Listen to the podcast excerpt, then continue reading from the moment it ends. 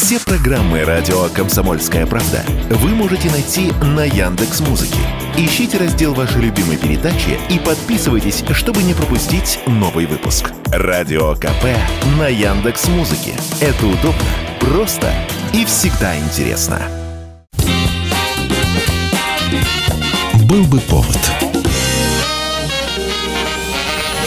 Здравствуйте, я Михаил Антонов, и эта программа «Был бы повод» 5 июля на календаре и рассказ о событиях, которые происходили в этот день, но в разные годы, ждет вас в сегодняшней передаче. 1921 год, 5 июля, самое начало НЭПа в Советской России. Еще медленно и не очень уверенно начинают появляться первые частные торговцы. Даже которые еще пока не верят, что их не арестуют ЧК за спекуляцию. Но в этот день, именно 5 июля, выходит постановление, которое уверит сомневающихся в том, что новая экономическая политика действительно работает. Теперь разрешено частным лицам брать в аренду государственные предприятия. Скоро заживем по-новому и свечной заводик свой заведем и еще кое-что. По сути, арендовать и открывать в зданиях можно все, что угодно. Арендовать можно хоть Путиловский завод, хоть кондитерскую фабрику. Но первыми на это постановление откликнутся те, кто занимается, как сказали бы сейчас, общественным питанием и торговым бизнесом. Буквально через неделю в пустующих зданиях начинают открываться доселе невиданные заведения, коммерческие магазины, рестораны и такие же коммерческие рестораны. В них есть все, но втрое, а иногда в четверо дороже, чем в госмагазинах. По сути, это заведения, которые становятся показателем дохода человека. В магазины ходят те же самые непманы, которые и зарабатывают деньги. Обычный человек в том же коммерческом ресторане может оставить практически всю свою зарплату. Котлеты телячьи. 2 рубля 25 копеек.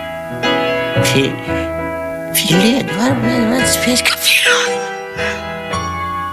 Водка 5 рублей. С появлением таких магазинов и определенного контингента, начиная с 21 года и на ближайшие почти 10 лет, главное ругательство – Непман недорезанный. 1946 год, 5 июля. Все газеты, которые пишут о моде, выходят с критическими статьями, в которых обсуждается падение нравов в целом и задается риторический вопрос, куда двигается женская мода. Это реакция на представленный публике новый купальный костюм бикини, который создает парижский модельер Луи Риар. The impact of the event was quickly felt in California, where dozens of bathing beauties modeled the daring suits for willing cameras. Риар в это время конкурирует с еще одним модельером Жаком Хаймом. Тот буквально в начале 46 года представил соединенный купальный костюм под названием «Атом» или «Неделимый атом». В пику ему появляются бикини, которые выходят под слоганом «Бикини – это разделенный атом». А учитывая, что в то время на атолле Бикини проходят ядерные испытания, появится и второй слоган для этого купальника «Бикини – ядерный взрыв в мире моды». Взрыв действительно был, но скорее взрыв возмущения. Учитывая, что новый купальник рекламирует одна из танцовщиц казино, за новинкой сразу закрепляется народный эпитет «Купальник для шлюх». Потребуется почти 10 лет, чтобы этот разделенный купальный костюм начинают воспринимать абсолютно нормально, благодаря, опять же, актрисам. Сначала в бикини появится в одном из фильмов Бриджит Бардо, а после, когда мода дойдет и до США, этот купальный костюм прославит и Мэрилин Монро. So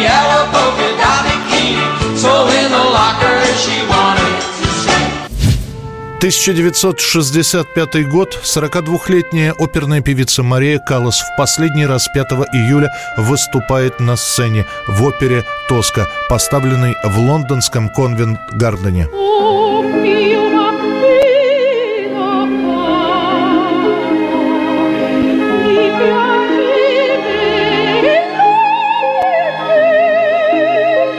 Прощание с публикой получится скомканным. Газеты и так писали, что у Марии Каллас проблемы с голосом, и что по-хорошему уйти со сцены она должна была еще несколько лет назад, но певица никого не слушает.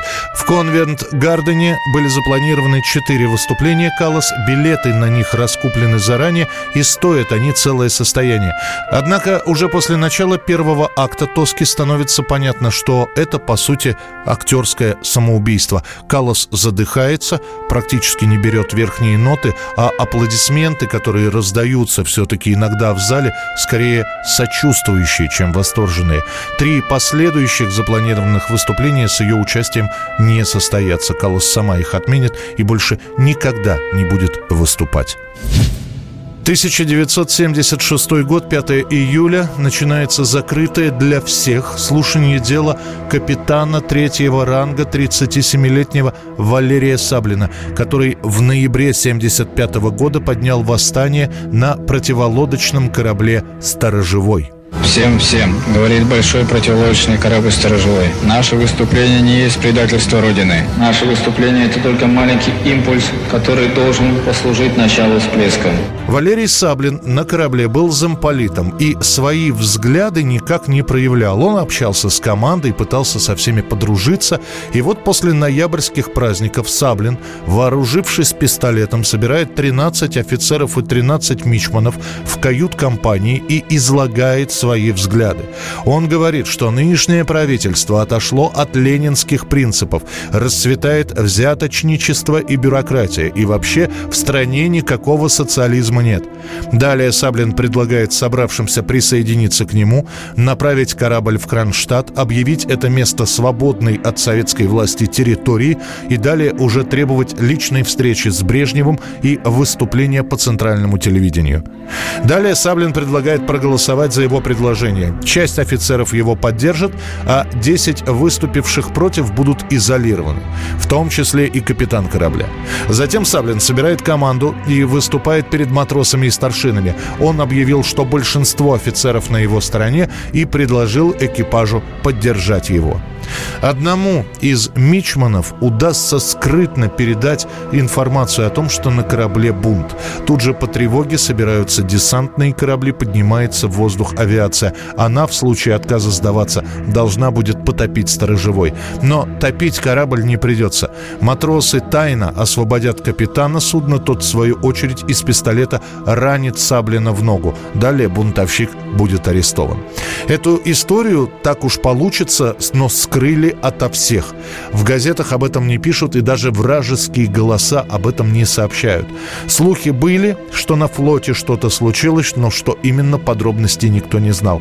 А пока Саблин под охраной будет залечивать рану, следователи соберут все материалы. В июле в 76-го начнется суд. Для такого дела он будет довольно коротким. Через 4 дня заседаний Саблин будет обвинен в измене родине и приговорен к расстрелу. В тюрьме в томительные часы ожидания Саблин рисовал один и тот же рисунок – битву Дон Кихота с ветряными мельницами.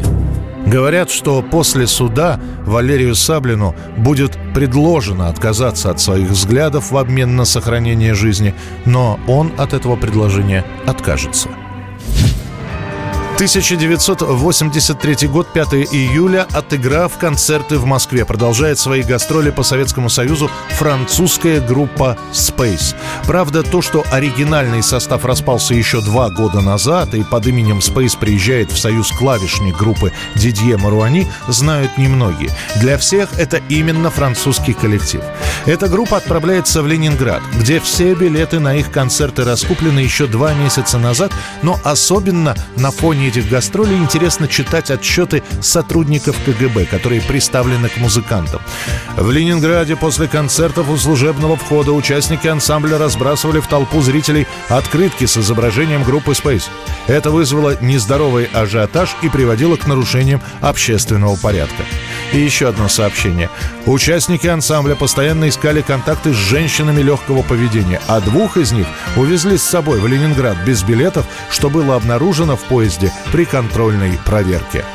Space, отыграв 16 концертов, уедут из Советского Союза, ну а после Дидье Мруани сюда будет приезжать довольно регулярно.